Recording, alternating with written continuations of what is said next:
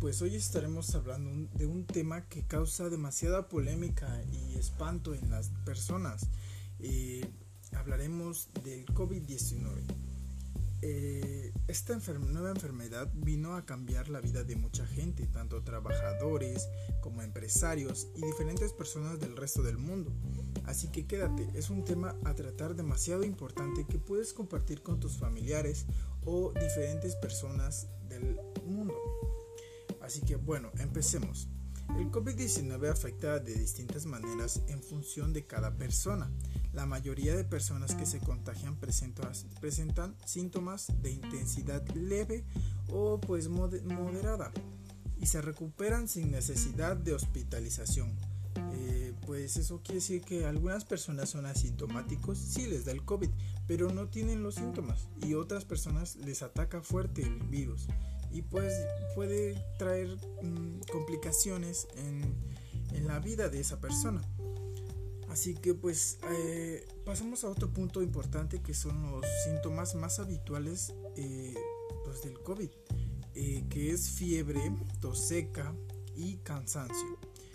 ya de plano, si estás muy mal por la enfermedad, los síntomas graves son los siguientes dificultad para respirar o sensación de falta de aire, dolor o presión en el pecho, incapacidad para hablar o moverse. Esos son los síntomas más graves, así que pues si presentas esos síntomas, de plano ve al doctor que te revisen y pues que te den una solución o que te estén en tratamiento para que te vean cómo vas eh, tratando a la enfermedad. Y pues eh, quiero pasar a otro punto que es eh, el total de contagios en nuestra región. Eh, en Puebla los casos son 81.970 casos y pues desgraciadamente mm, las muertes son 11.888.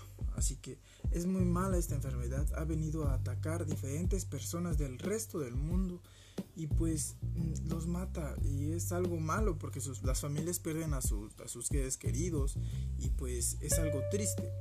En México los casos totales son 2.31 millones que pues se han contagiado por no respetar las, las, reglas de, seguridad que es eh, usar cubrebocas,